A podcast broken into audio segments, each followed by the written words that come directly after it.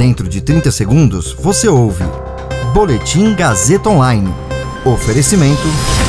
Se você tem muito o que dizer e quer escolher uma profissão para dar voz às suas ideias, a Faculdade Casper Libero é o seu lugar. Jornalismo, publicidade e propaganda, relações públicas, rádio, TV e internet. Todas as possibilidades abertas. Acesse casperlibero.edu.br e conheça as infinitas rotas que o mundo da comunicação oferece.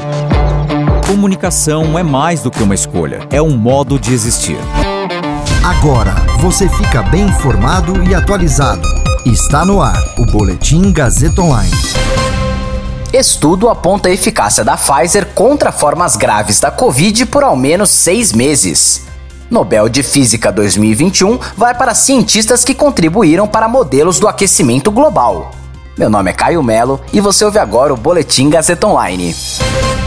Duas doses da vacina da Pfizer são eficazes na prevenção da hospitalização por todas as variantes do novo coronavírus por ao menos seis meses, segundo um estudo publicado na revista The Lancet.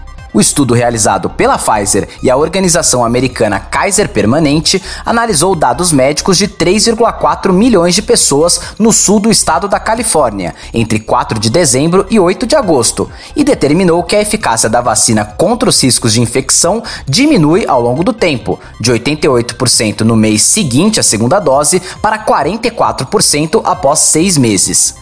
A vacina, por sua vez, mantém sua eficácia de 90% contra os riscos de hospitalização por Covid-19 por ao menos seis meses.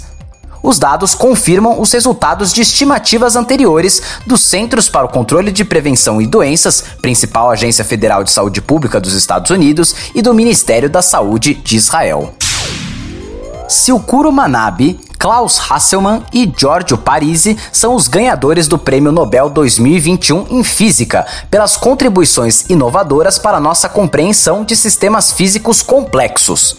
Os vencedores dividirão o prêmio, que totaliza cerca de 6 milhões e 100 mil reais.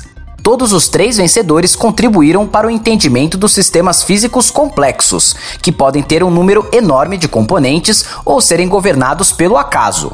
Um exemplo desse tipo de sistema é o clima da Terra.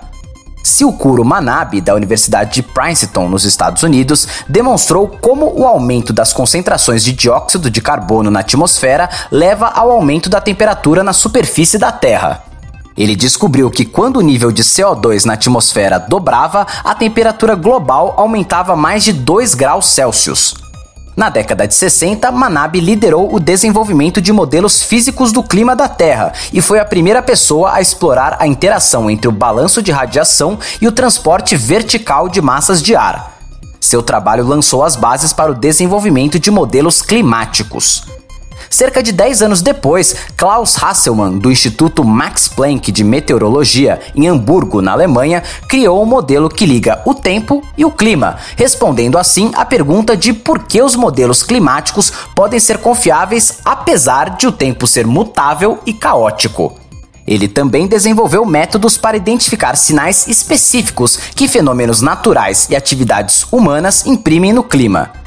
Seus métodos têm sido usados para provar que o aumento da temperatura na atmosfera é devido às emissões humanas de dióxido de carbono. O terceiro laureado, Giorgio Parisi, da Universidade Sapienza de Roma, na Itália, ficou com metade do prêmio sozinho.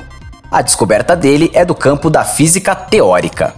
Esse boletim contou com suporte técnico de Nilson Almeida, supervisão técnica de Roberto Vilela. Coordenação: Renato Tavares. Direção da Faculdade Casper Libero e Gazeta Online, Wellington Andrade. Você ouviu Boletim Gazeta Online. Para saber mais, acesse radiogazetaonline.com.br.